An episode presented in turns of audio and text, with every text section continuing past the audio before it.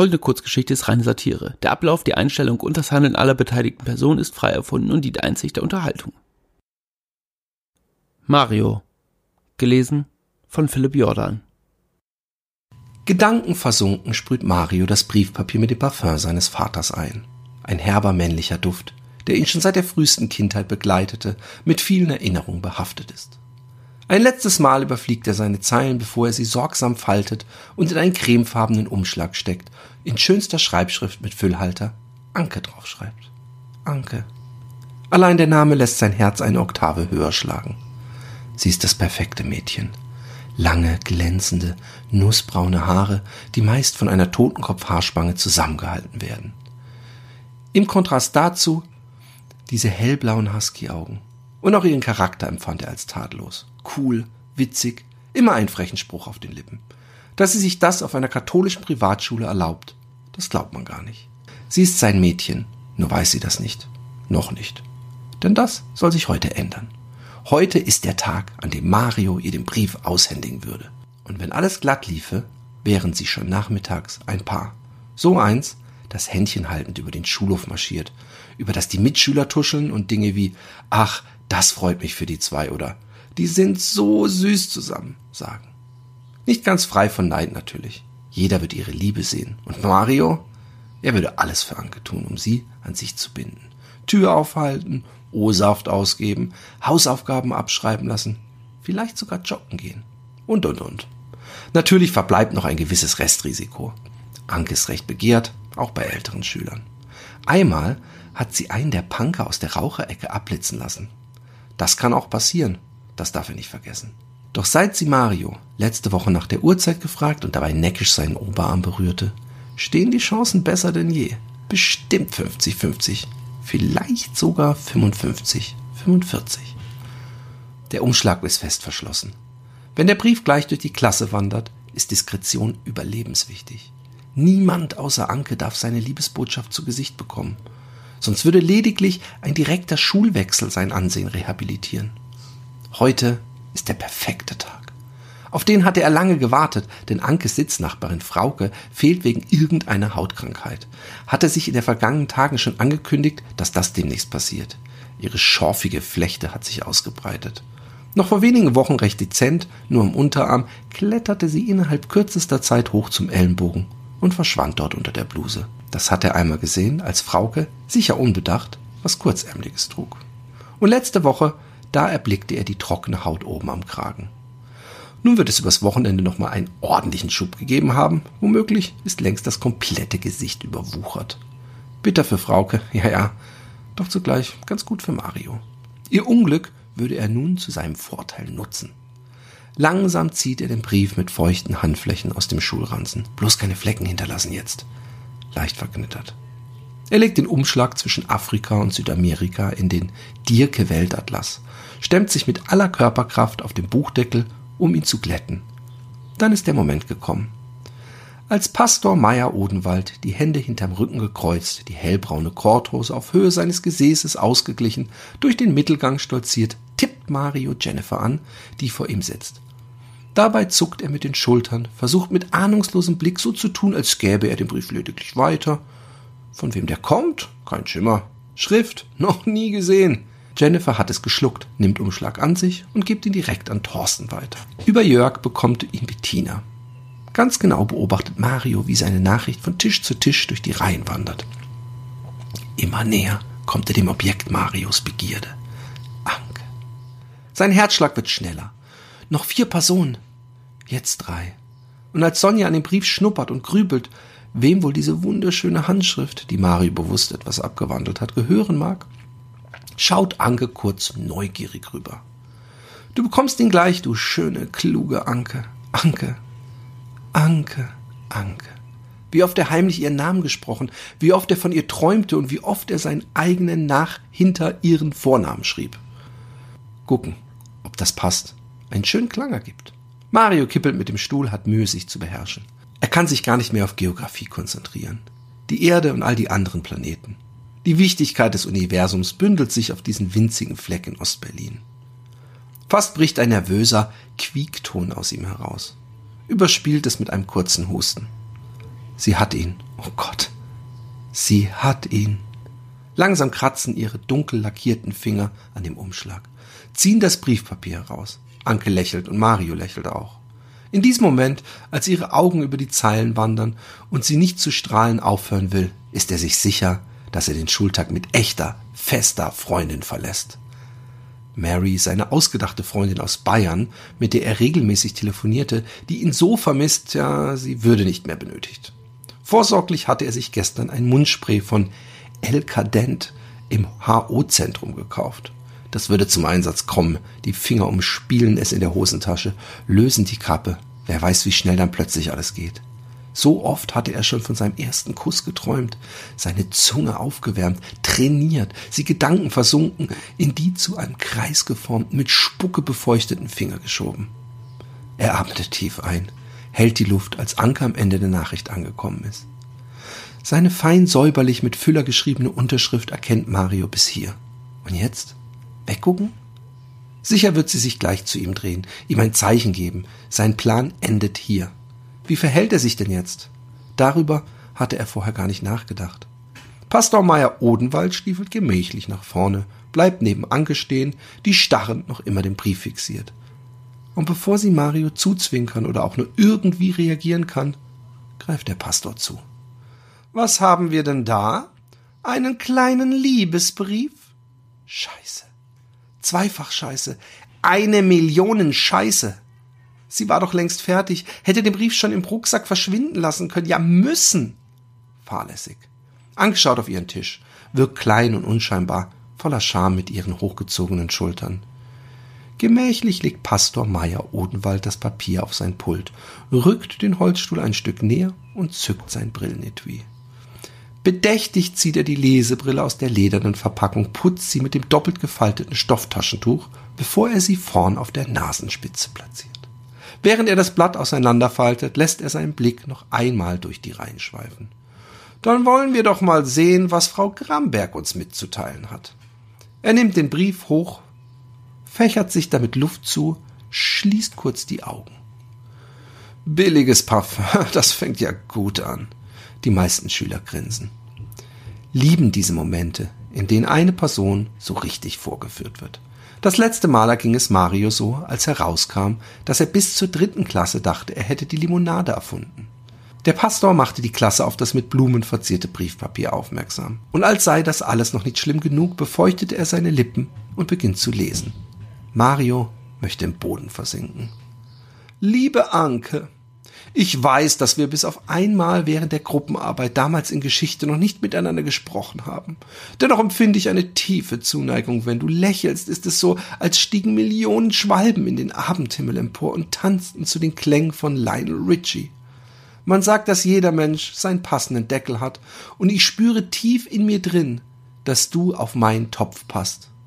Ich liebe deine blauen Augen, deine roten Lippen, die Art, wie du dich bewegst und wie du alle um dich herum um den Verstand bringst. Du bist alles für mich.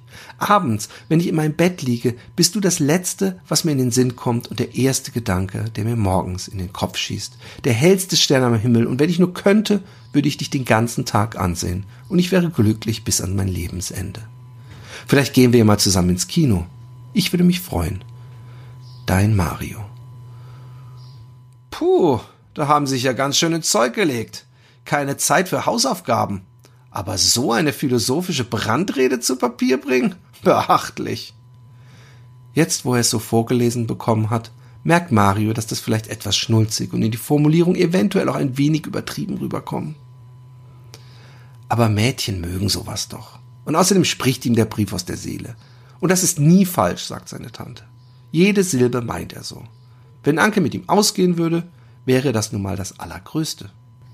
Ihre Wünsche läse er von ihren Lippen ab, noch bevor sie ausgesprochen würden. So sehr vergöttert er sie. Und so endet der Brief auch mit der alles entscheidenden Frage und den obligatorischen Kästchen zum Ankreuzen, die der Pastor laut vorliest. Ja? Nein? Vielleicht. An den hämischen Reaktionen der Klassenkameraden merkt Mario, dass das wohl keine passende Brieftechnik für einen 15-Jährigen ist. Unglaublich peinlich, das jetzt so vorgeführt zu kriegen. Wer hätte ahnen können, dass in unserem Herrn Bart eine derart romantische Seite schlummert? Händereibend geht Pastor Meier Odenwald einige Schritte auf Mario zu. Wann haben Sie die denn an sich entdeckt? Sie sind doch sonst eher der trockene Typ. Als Mario, wie erstarrt, kein Wort herausbekommt und noch tiefer in seinem Stuhl versinkt, so dass er fast vollständig unter dem Tisch zu verschwinden droht, lacht der Pastor. Und schüchtern ist er auch. Glauben Sie denn, dass Frau Gramberg nicht einen Verehrer bräuchte, der antwortet, wenn er etwas gefragt wird? Oder wollen Sie deshalb mit ihr in ein Lichtspielhaus? Da müssten Sie nur etwas aufrechter sitzen, wenn Sie etwas vom Film sehen wollen. In den Augen sammelt sich das Wasser. Mario kann das gar nicht aufhalten. Als er nur kurz die Lider schließt, landet eine einzelne Träne auf seinem aufgeschlagenen Weltatlas. Mit dem Ärmel wischt er sie beschämt auf, hofft, dass sein Lehrer keine Notiz davon genommen hat. Doch schon hört er ein Z-Geräusch aus dessen Richtung. Ach schau, jetzt weint er. Na, das ist ja mal was ganz Neues. Er macht eine kurze Sprechpause, damit sich das glucksende Publikum Zeit findet, sich zu beruhigen. Dabei müssten ihre Mitschüler in Trauer verfallen, wie sie hier die wichtige Unterrichtszeit verschwenden. Aber ich glaube, sie haben verstanden, dass wir hier keine Zettelchen schreiben. Und dabei spielt keine Rolle, wie poetisch sie ihr Gebettele zu verpacken versuchen. Ich betone versuchen. Die weitere Redepause, die er einlegt, sorgt weder für Gelächter noch lädt es Mario ein, etwas zu erwidern. Und im Deutschunterricht müssten Sie vielleicht auch noch ein bisschen besser aufpassen, Herr Barth. In Ihren kurzen Zahlen befanden sich gut und gerne 20 Rechtschreib- und Grammatikfehler. Die Klasse schweigt, während sich ihr Lehrer umkehrt und ermutigt langsam auf den Weg zum Pult macht. Und Frau Gramberg, hier haben Sie Ihren Brief zurück. Sie können Herrn Barth ja nach dem Unterricht eine Antwort schreiben, sofern Sie denn mit ihm in ein Lichtspielhaus gehen möchten. Für diesen Fall, ich halte es für unwahrscheinlich, kann ich Ihnen den Film Alexander der Kleine ans Herz legen. Der läuft gerade im Illy in der Innenstraße. Grandioser Film mit Tiefgang. Zur Not auch alleine, Herr Barth. Den Rest der Unterrichtsstunde weicht Mario den Blicken seiner tuschelnden Mitschüler aus. Die haben gut lachen. Dabei hätten sich die Feiglinge selbst nie so etwas getraut, denkt er. Noch immer in der Hoffnung, Anke später ausführen zu dürfen. Als es endlich zum Schulschluss läutet, packt er seine Sachen in die Aktentasche, die nur noch durch Flicken und einem breiten Lederriemen zusammengehalten wird. Heimlich blinzelt er dabei immer wieder zu Anke herüber, die, ihn ignorierend, den Klassenraum hektisch als eine der ersten verlässt. Nicht so schlimm. Er würde ihr schließlich in wenigen Sekunden am Fahrradstand begegnen, sie endlich persönlich nach ihrer Antwort bitten, abseits der lüstern neugierenden Blicke der Idioten. Wer weiß, vielleicht erlaubt sie ihm sogar, sie bis nach Hause zu begleiten. Da würden die anderen staunen. Als Mario in geduckter Haltung hinausschlurft, entdeckt er seinen liebevoll geschriebenen Brief zerknüllt im Mülleimer neben der Tür. Die Ecken von Vanillemilch gelb und aufgeweicht. Er schluckt. Das kann aber alles bedeuten. Sie kennt den Inhalt ja bereits und will ihm die Antwort möglicherweise einfach persönlich mitteilen. Würde er genauso machen. Natürlich weiß Mario genau, wo Anke jeden Morgen ihr Fahrrad abstellt. Heimlich hatte er sogar mal mit der Hand über ihren Sattel gestreichelt. Das war im Grunde so, als hätte er ihren Hintern angefasst. Und genau das erzählte er damals auch. Als dann später aufflog, dass er sie nie wirklich berühren durfte, war das Theater riesig und Anke mächtig sauer. Doch das lag nun schon fast ein Jahr zurück und hatte den Vorteil, dass sie durch die Klassenkonferenz immerhin wusste, wer er war. Das wusste sie über weitem nicht von jedem. Damir hatte sie neulich Daniel genannt, der das schmerzlich schluckte. Mario erreichte den Fahrradstand in dem Moment, als Anke die Kombination ihres blauen Zahlenschlosses einstellt. Als sie sieht, dass Mario auf sie zukommt, dreht sie die letzte Ziffer, reißt das Schloss durch die Speichen und zieht das Rad ruckhaft aus dem Ständer. Mario beschleunigt seine Schritte, springt über einen Fahrradständer, kommt kurz ins Straucheln, fängt sich und ruft noch einmal ihren Namen. Anke, warte mal und Hey Anke! Wild gestikulierend. Doch Anke, die steigt auf ihr Fahrrad und rast ohne Mario zu beachten die Kirchgasse herunter. Und so viel er auch schreit, sie dreht und dreht sich nicht um. Ein paar Schüler tuscheln im Hof, als er erschöpft und durchgeschwitzt neben seinem etwas zu kleinen Fahrrad zum Stehen kommt. Er tritt gegen einen Ziegelstein, verfehlt ihn, stampft auf den kieseligen Boden. Scheiße. Sie muss ihn doch gesehen haben oder zumindest gehört. Eigentlich beides. Tagsüber füllt er die Zeit damit, möglichst wenig über den Vorfall nachzudenken, sich abzulenken. Anke wird ihm schon noch antworten, da ist sich Mario sicher. Noch ist gar nichts klar. Vielleicht gab es einfach einen Trauerfall oder, oder sonst was. Es passieren ja ständig unvorhersehbare Dinge. Statt sich also den Kopf zu zerbrechen, arbeitete er an den Witzen, die er am nächsten Tag beim Sommerfest in der Aula vortragen darf. Dabei sind solide zusammengeklaute Gags von Otto, Fips Asmussen und Heinz Erhardt, abgeschrieben von Kassetten, die ihm sein Opa aus dem Westen schickte. Da kann nichts schiefgehen. Die sind schließlich über Jahre auf Bühnen erprobt und unter seinen Mitschülern praktisch unbekannt. Vielleicht beendet er die Krachershow unter Jubel des Publikums mit der alles entscheidenden Frage direkt an Anke. Über das Mikrofon, sodass sie es auf jeden Fall hört, nicht ausweichen kann. Ach Mist, nun denkt er schon wieder an sie. Vor Aufregung fand er kaum in den Schlaf, ist am nächsten Morgen früh dran. Es regnet in Strömen, sodass ihn sein Vater netterweise im VW Golf, sein ganzer Stolz, da es davon nur ungefähr 10.000 in der DDR gibt und der deshalb übertrieben teuer war, was er so häufig es geht erwähnt, zur Schule fährt. Nervös schaut Mario auf seine Karteikarten, geht noch einmal die Pointen durch, die er gleich vor der gesamten Aula zum Besten geben wird. Dein erster Auftritt, das kriegst du schon hin, Sohn. Mario nickt wortfaul, steckt die Karten in die Tasche und denkt kurz an Anke, wie sie ihm zusehen wird und sich vor Lachen krümmt und quietscht, kaum mehr auf ihrem Stuhl halten kann, ihm in Ruhe schildert, dass sie gestern schnell los musste, um zu überlegen, wie sie ihre Gefühle für ihn in einem Lied verarbeiten könnte. Dann würde sie ans Mikro treten und die gesamte Schule mit sanfter Stimme über die Liebe singen. Willst du nicht aussteigen? Mario zuckt zusammen, als sein Vater sich über ihn beugt, um die Beifahrertür zu öffnen. Hinter dem Auto hat sich bereits ein kleiner Stau gebildet. Na los, raus jetzt! stößt ihm sein Vater sanft in die Seite, als der Wagen dahinter zu hupen beginnt. Ja, steigt er aus und drückt die Tür zu. Na, hat Vati dich gebracht? Hast du heute wieder so einen geilen Brief dabei? Der war ja mein Nonplusultra gestern. Das ist Leonards Stimme. Sein Mitschüler steht unter dem Vordach, als hätte er nur darauf gewartet, dass Mario die Schule erreicht, ihn endlich verspotten zu können. Wie angewurzelt steht Mario mit dem Gesicht zur Straße, schweigt und hofft, dass Leonard aus Langeweile verschwindet. Stellt ihn sich vor, wie gestriegelt er dasteht und über die nächste Beleidigung grübelt, die Haare mit ordentlich Pomade in Position geschmiert. Die hören von ganz alleine auf, wenn man sie nur ignoriert, versucht er den Rat seines Vaters zu beherzigen. Der Regen prasselt auf die Kapuze, als ein Auto mit Schwung durch die Pfütze vor ihm rast. Ein Schwall Wasser trifft auf Marius Hose und Leonard lacht hämisch. Haha, Klassiker! Der Gong ertönt und Mario seufzt, während bei jedem Schritt die Hosenbeine abwechselnd links und rechts kalt an den Oberschenkel kleben. Gemeinschaftlich geht die Klasse in die große Schulaula. Anke würdigt Mario keines Blickes, stolziert laut diskutierend mit ihrer besten Freundin Sonja vorweg.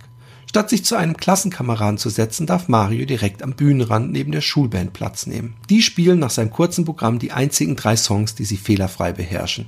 Jedes Jahr dieselben. Aus der Hosentasche zieht er die feuchten, leicht welligen Karteikarten. Durch den Blick auf den Text sackt ihm das Herz schlagartig in die Hose. Die Tinte ist durch das Spritzwasser verlaufen, die Witze kaum noch zu entziffern, sein Puls rast, seine Handflächen sind innerhalb weniger Sekunden klatschnass. Der Kloß in seinem Hals fühlt sich an wie ein schleimiger Tennisball.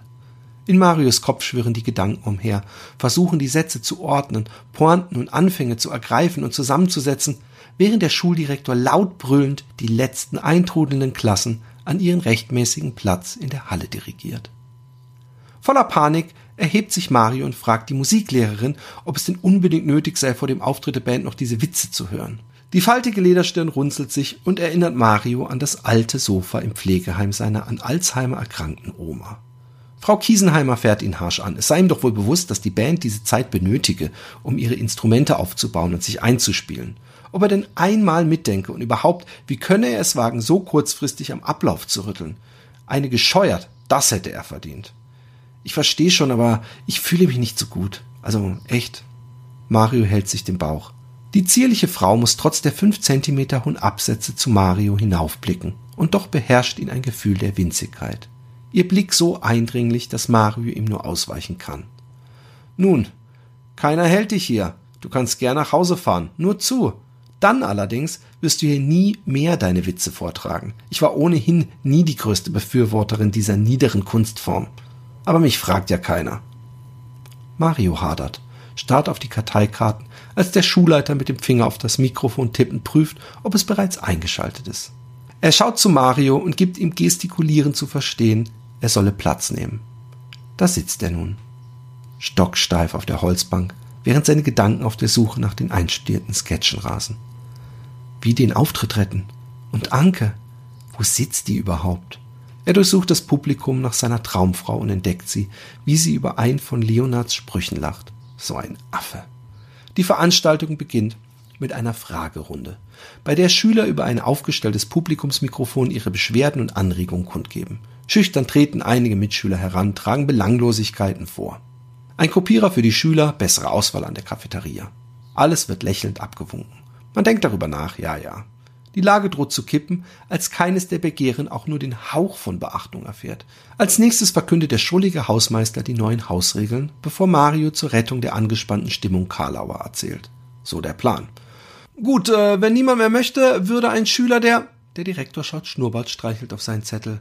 Ein Schüler der neuen Emil ein paar zotische Witze vortragen, das wird euch gefallen. Mario, bitte! Sein Puls rast. 250, mindestens als er seinen Namen durch die Aula hallen hört. Das ist doch viel zu früh. Er ist doch noch gar nicht dran. Die Fingernägel krallen sich in die Karteikarten. Während die Beleuchtung der Aula erlischt, strahlt ein Spotlicht einen runden Kreis auf die Bühne.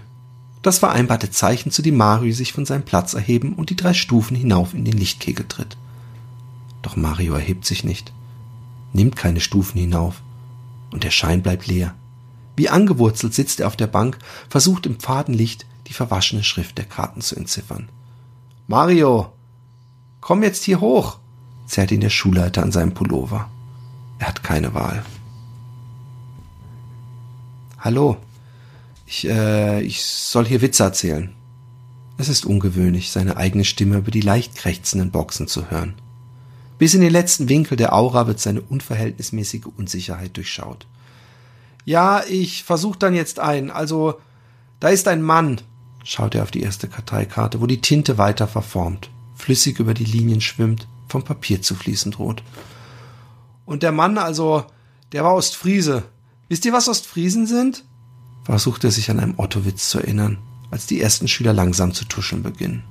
Keine macht auch nur im Ansatz Anstalten, auf seine Frage zu reagieren. Immerhin lächeln einige, halten seine unerträgliche Unsicherheit als Teil des Auftritts, so schüchtern, kraftlos, zittrig, völlig eingefallen, wie er da steht. Immer näher hält er die Karten vor seine aufgerissenen Augen. Das heiße Licht des Strahlers brennt auf der Stirn, während der Schlagzeuger hinter ihm eines der Becken fallen lässt. Es scheppert und Mario zuckt zusammen, schluckt, reibt am Hals über die schon rot gekratzte Haut, bevor die Arme mutlos an die Hüfte sinken. Er gibt auf. Okay, es gab da einen Vorfall und ich würde statt der Witze vielleicht einfach ein Lied vortragen, das ich. Mario wischt mit dem Ärmel den Schweiß aus dem Gesicht. Also, dass ich mal auswendig gelernt habe. Ich hoffe, das ist okay. Mit der Hand schirmt er das gleißende Licht ab, versucht das Nicken einer Autoritätsperson in der Dunkelheit zu erkennen. Die Band klappert mit den Instrumenten und weil ihn niemand auffällt, atmet Mario tief durch, beginnt zu singen. Laut schmatzt er Kussgeräusche ins Mikrofon und allen ist klar, welcher Song jetzt folgt. Die Prinzen mit Küssen verboten ist gerade sehr beliebt, läuft im Radio rauf und runter. Die ersten Zeilen kommen recht holprig aus ihm heraus. Doch davon lässt sich Mario nicht einschüchtern. Er kennt den Text, darf sich nur nicht ablenken lassen. Es klappt immer besser, und beim ersten Refrain singt er selbst dann noch inbrünstig, als ein paar Schüler anfangen zu krölen. Er fordert die Band mit Armbewegungen auf, ihn zu begleiten, doch statt die Instrumente in die Hand zu nehmen, rührt sich keiner, die Blicke beschämt gen Boden gerichtet. Den zweiten Refrain untermalt Mario mit Kussgesten in Richtung Publikum und wahrscheinlich ist genau das der Moment, der den Schalter endgültig von verstörend witzig zu lächerlich beschämend umlegt. Immer mehr Mitschüler buhen, werfen erste Papierflieger, die knapp an Mario vorbeisegeln. Mario ist vor Lärm kaum noch zu hören. Der Spot erlischt und die Deckenlichter fluten die Turnhalle. Das totale Chaos. Niemand sitzt mehr auf seinem Platz, es wird geschrien, getobt und geschubst. Mario verschlägt es die Stimme. Mitten im Satz bricht er ab, während die Lehrkräfte wie Dompteure durch die Reihen marschieren und die wild gewordenen Schüler einzufangen versuchen. Er steht in der Mitte der Bühne und überlegt, ob er nun weiter singen soll. Schließlich bot das Lied noch die versöhnliche Auflösung und er sorgt zum ersten Mal richtig für Stimmung. Seine Frage, an die hat er gar nicht mehr gedacht. Anke, wo ist Anke? In den Tumulten ist sie nicht auszumachen. Er schließt die Augen, als er das Mikrofon ganz nah an seinen Mund führt, berührt mit den Lippen das Metall. Ich wollte noch sagen, dass ich Anke Gramberg liebe und für sie Küssen nicht verboten wäre. Und ich wollte fragen, ob sie mit mir zusammen sein möchte. Also du, Anke, ob du möchtest. Vielen Dank. Der aufgewühlte Ameisenhaufen, wie die Aula von Marios Position aussieht, hält kurz inne. Bevor die Schule in schallendes Gelächter übergeht. Mario durchsucht wie in einem Wimmelbild nach Anke. Als er am Hallenausgang erkennt, wie sie sich schubsend nach vorn an das für Fragen aufgestellte Mikrofon drängt. Oh, du wunderschöne Anke. Kommst, um ihm zur Seite zu stehen. Sein Fels in der Brandung, sein Anker bei rauer See. Anke. Mario lächelt selig. Sie schaut ihn an und er schaut zurück und er fühlt, wie es nun passieren würde. Sie ihm endlich antworten und seine Liebe erwidert. Dann fängt sie an zu sprechen. Ich möchte hier von der gesamten Schule einmal festhalten. Sie streicht ihre wunderschönen Haare glatt und Mario hört so gebannt zu, dass er gar nicht merkt, wie sich seine Zähne in die Unterlippe festbeißen. Ihr alle sollt wissen, dass ich unter keinen Umständen jemals und sei er der allerletzte Mensch auf dem gesamten Planet mit Mario Barth eine Beziehung eingeben würde. Er ist unlustig, dämlich und dazu noch auch nicht besonders hübsch anzuschauen. Und ich spreche wohl für alle Anwesenden, dass dieses Lied da eben das peinlichste war, was wir je ertragen mussten. Wenn ich einen von euch sehe, wie er einen seiner Drecksprüche in meine Richtung wirft, kriegt er direkt eine gescheuert. Ich kann nichts für den Brief, ich kann nichts für den scheiß Auftritt, ich habe keinerlei Einfluss auf irgendwas, was dieser Versager von sich gibt. Ich möchte einfach meine Ruhe. Klar, es ist still geworden. Während ihrer forschen Ansprache gab es bis auf leises Raunen keinen Ton zu hören. Die Blicke fallen auf Mario, der mit leicht eingeknickten Beinen und zitterndem Kinn auf der Bühne steht. Irgendwo mitten in ihren Worten schnürte sich sein Hals zu. Nur ein winselnder hoher Ton zieht durch die Aula-Boxen. Doch der wird schnell durch das schallende Gelächter der Schüler übertönt. Als die Tränen kommen, zeigen sie mit ihren Fingern auf Mario, die Mäuler wie hungrige Löwen, weit aufgerissen. Der Schulleiter versucht einzuschreiten, aber was will er machen? Mario steht angestrahlt da, die Wangen glühend rot, rührt sich erst, als auch das Spotlicht erlischt, springt herunter und rennt durch die Sicherungsgasse, vorbei an den tosenden Schülern. Geworfenes Papier und andere kleine Gegenstände begleiten ihn auf dem Weg. Er rennt und röchelt und wischt die Tränen in den Ärmel, hört noch, wie ein Schüler herablassend seinen Liebesbrief zitiert und wie Leonard brüllt. Und von seinem Vater wurde er heute früh auch gebracht. Mario liegt auf seinem Bett, das Gesicht tief ins Kopfkissen vergraben, als sein Vater das Zimmer betritt. Nach etlichem Gebettel berichtet er ihm unter Tränen, was vorgefallen war und dass er nie wieder irgendwo auftreten werde, nicht mehr zur Schule gehe. Sein Vater streichelt ihm über den Kopf. Wenn du jetzt aufgibst, haben sie gewonnen. Sie werden nie aufhören. Du musst kämpfen, so hart es auch ist. Die Tränen trocknen. Die Worte hallen nach. Sein Vater hat recht. Mario will es ihnen heimzahlen. Er will es Anke heimzahlen und mit ihr allen Mädchen auf der Welt, die Jungs wie ihn bloßstellen. Dabei denkt er auch an seine Mutter, die einfach verschwand, ihn wortlos im Stich ließ. Auch sie war kein Deut besser als Anke. Nie wieder macht er für eine Frau den Finger krumm. Im Gegenteil. Er würde dafür sorgen, dass die Männer die Welt weiterhin regieren. Für immer. Wir lassen uns nicht unterkriegen. Wir nicht. Vorbei die Zeit des Losers. Er ist ein Gewinnertyp. Ein Mann. Mario greift nach seinem Block, leckt die Spitze des Füllers an und schreibt die ersten Zeilen, die Überschrift für seinen nächsten Auftritt, mit dem er es der Welt und den Weibern für immer heimzahlen würde in großen Buchstaben. Männer sind Schweine, Frauen aber auch.